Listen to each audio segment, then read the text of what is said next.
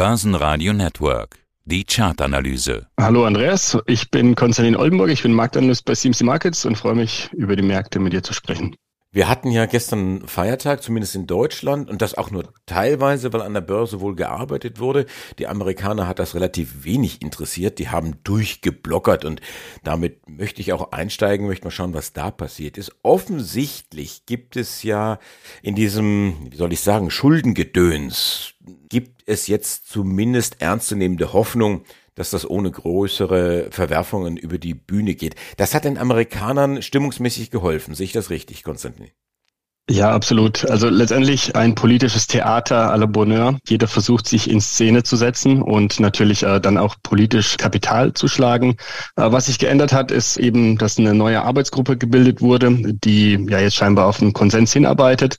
Ähm, das hat dann auf jeden Fall für einen Stimmungsumschwung gesorgt und die US-Indizes nach oben gehoben, was jetzt auch gestern am Feiertag dem äh, DAX natürlich zugute kam und ja, wir sind dort ebenfalls kurz vom Allzeithoch und die US-Indizes, die geben richtig Power. Vor allem der Nasdaq 100, also Technologiewerte, weiterhin sehr, sehr gefragt in diesem ganzen ja, Zusammenhang jetzt. Was bedeutet das jetzt? Sehen wir da schon wieder neue Hochs? Holen die amerikanischen Indizes äh, auf, weil ja doch Europa ziemlich nach vorne marschiert war? Wie sortierst du das momentan ein? Ja, absolut. Also der Dow Jones, der hat noch ein bisschen Rückstand. Dort müssten wir praktisch abwarten, bis die Jahreshöchststände, die liegen im Bereich der 34.200, äh, bis wir die rausnehmen. Das wäre dann eine Bestätigung des derzeitigen positiven Umfeldes oder des allgemein positiven Trendes seit Anfang des Jahres. Und der Technologieindex Nasdaq, der hat jetzt ebenfalls aufgeholt. Äh, wir haben jetzt die August-Hochs erreicht und versuchen da eben jetzt drüber wegzugehen. Die große Frage, die sich hier noch stellt, schafft der Index auch ohne die großen Schwergewichte diesen Anstieg? Denn die sind jetzt ja doch sehr, sehr heiß gelaufen. Da gibt es immer wieder unterschiedliche Meinungen.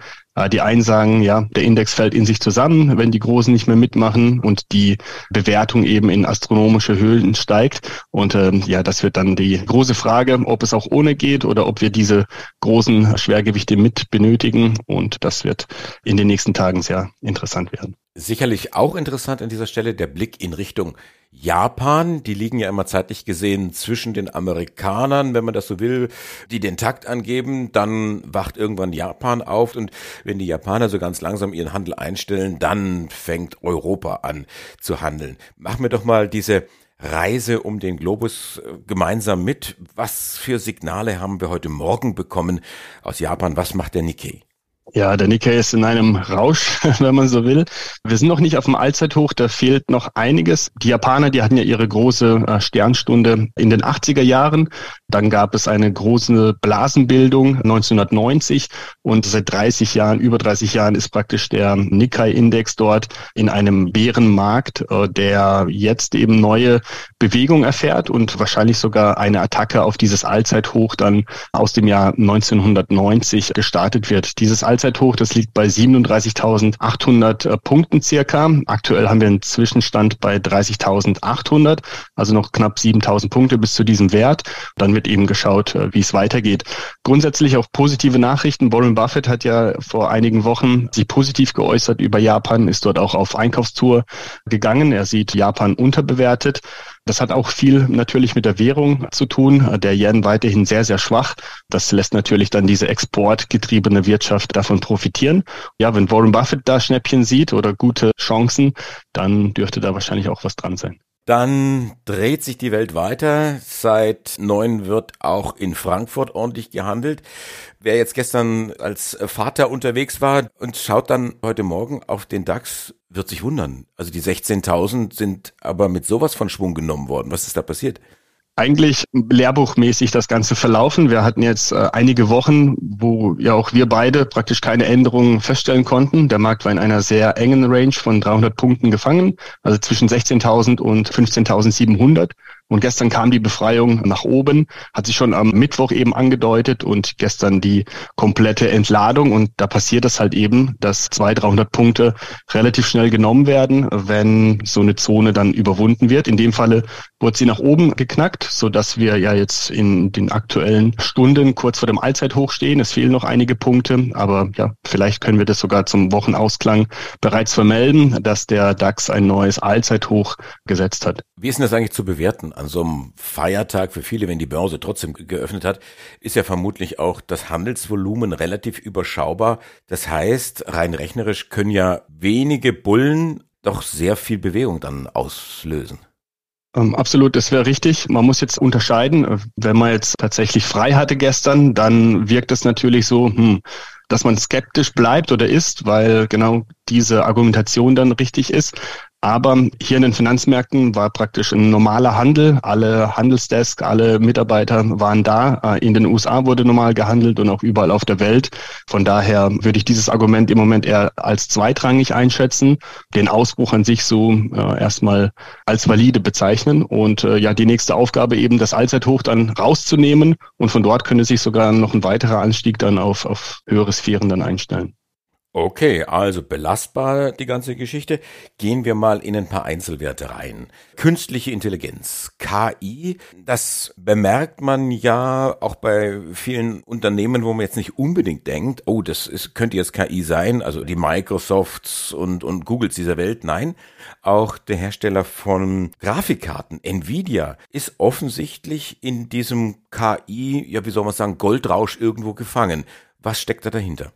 Der größte Profiteur aktuell, also noch vor Microsoft und Alphabet und so weiter, ist Nvidia. Die profitieren extrem in dem Sinne, weil die Anleger sich eben auf diese Aktie stürzen. Das ist einer der stärksten Werte im S&P 500 in diesem Jahr. Also in den ersten ja, fünf Monaten haben wir jetzt praktisch äh, uns verdoppelt im Kurs und stehen ja nur noch 30 Dollar vom Allzeithoch in der Nvidia entfernt.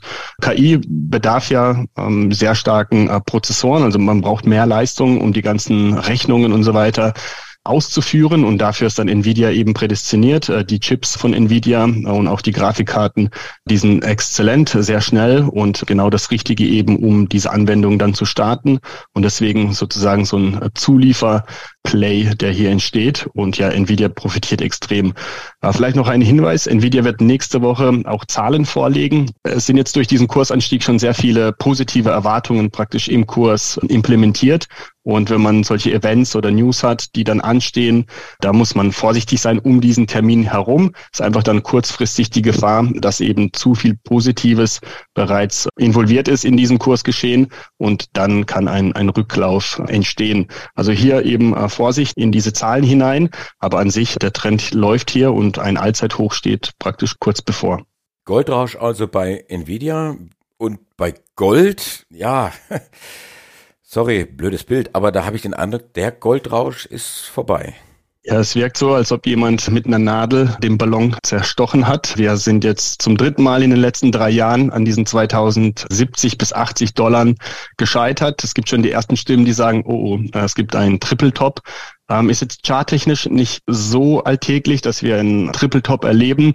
Aber ja, muss man erstmal auf der Agenda haben. Wichtig ist, dass der noch nicht ausgelöst ist. Deswegen ist es immer noch eine Spekulation. Ja, der Rücklauf an sich ist auch nicht ungewöhnlich. Das Sentiment war zu schnell, zu gut, zu euphorisch, äh, wie halt so häufig. Und äh, der aktuelle Rücklauf, der erreicht jetzt in, in diesen Stunden praktisch ein sehr wichtiges Level. Und zwar hatten wir im Februar und im äh, Januar eben die Hochpunkte im Bereich der 1940, 1950 gehabt. Diesen Wert, den haben wir jetzt gestern und auch heute getestet und von dort gibt's jetzt eine leichte Erholung. Das wird jetzt in den nächsten Tagen wichtig sein, praktisch diese Zone auf Schlusskursbasis jeweils zu verteidigen. Und dann könnten wir vielleicht im Sommer nochmal den Anstieg in Richtung 2070 und 280 bekommen. Ähm, sehr negativ wird's, wenn wir die 1800 verlieren. Äh, das ist ja dann das Jahrestief aktuell. Sollten wir da drunter laufen, dann ja, würde sich dieses Triple Top immer mehr herauskristallisieren und ähm, ja, noch tiefere Kurse wären dann dann möglich. Dann sprechen wir doch noch ganz gern über Agrana. Wir haben mit dem Vorstand gesprochen. Das Geschäftsjahr ist ja ein verschobenes Geschäftsjahr. Das ist rum. Da betrachten wir jetzt also die Jahreszahlen. Sehen ganz gut aus. Wie sehen denn die Charts aus? Tolle Zahlen. Ich äh, bin auch erst äh, neu auf dieses Unternehmen gestoßen. Dankeschön an euch. Ja, sehr interessant. Umsatz ist um 25 Prozent äh, gestiegen, also Top, Top Wachstum. Und auch der Chart sieht eigentlich sehr interessant aus. Wir hatten jetzt im Jahr 22, also mit dem Corona-Abverkauf und dann jetzt ähm, im Oktober 22 eine Art Doppelboden bei 13 gebildet. Aktuell deutlicher Anstieg des Kurses in Richtung 18 und der wichtige Widerstand ist bei 2060. Das ist das Hoch nach der Corona-Rally, bevor es eben zu diesem weiteren Abverkauf kam. Und sollten die 2060 nach oben durchbrochen werden, dann könnte sich eben hier ein neuer Aufwärtstrend einstellen, der dann das Hoch äh, im Bereich der 25 attackiert und dort dann weiter den Trend nach oben durchzieht. Kurzfristig äh, kann man den Bereich 1550 äh, beobachten. Da hatten wir eine Supportmarke, wie man so schön sagt, aus dem Hochpunkt vom November 22 und dem Tiefpunkt aus dem März 23. Das bedeutet, es war ein Widerstand. Wir sind ausgebrochen, haben diesen Widerstand erneut getestet, so somit eine Unterstützung gebastelt und von dort jetzt eben die aktuelle Rallye-Phase, sodass dieses Tief kurzfristig eben als Support bezeichnet werden kann. Solange wir da drüber sind, äh, dürfte die Rallye oder der Anstieg hier weitergehen. Marktanalyst Konstantin Oldenburger von Broker CMC Markets zu den Indizes Amerika, Japan und äh, Deutschland. Dazu der Goldrausch bei Nvidia, die heiße Nadel bei Gold selber und ganz aktuell aufgrund der Zahlen die Analyse von Agrana. Dankeschön, schönes Wochenende, bis nächste Woche. Äh, danke auch, tschüss Andreas. Börsenradio Network AG. Hat Ihnen dieser Podcast der Wiener Börse gefallen? Dann lassen Sie es uns doch wissen und bewerten Sie unseren Podcast mit vollen fünf Sternen. Vielen Dank und bis zum nächsten Podcast. Alles rund um Börse.